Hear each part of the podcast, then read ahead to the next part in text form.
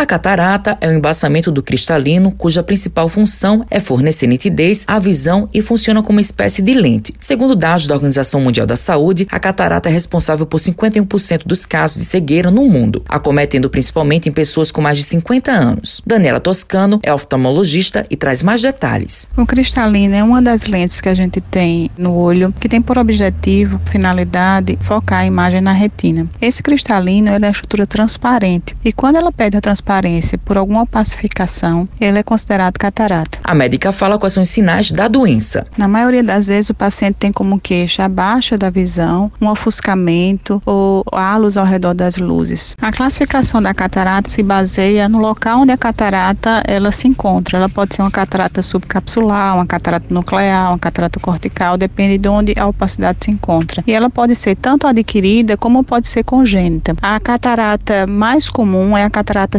senil, que é a catarata relacionada à idade. Existem outras causas de catarata, como catarata secundária a diabetes, a trauma, corticoide e outras causas. A especialista pontua quando é recomendada a cirurgia da catarata. A indicação da cirurgia se baseia, na realidade, no grau da catarata e na queixa visual do paciente, na cuidado visual do paciente. Na cirurgia de catarata, o cristalino que está opacificado, ele é substituído por uma lente intraocular. Essa lente intraocular ela é capaz de corrigir o grau do paciente, tanto para longe como para perto, ou só para longe, a depender da lente que seja escolhida para colocar dentro do olho. Napoleão Costa é aposentado, tem 73 anos e conta como descobriu a doença. Eu senti uma dificuldade na leitura e eu fui a um oftalmologista, achava que era problema de óculos, de lente, essa história toda. Daí a, a médica constatou que era catarata já no estágio bem avançado e que eu precisava fazer a cirurgia. Foram dos dois olhos. E hoje, graças a Deus, eu estou lendo até sem óculos.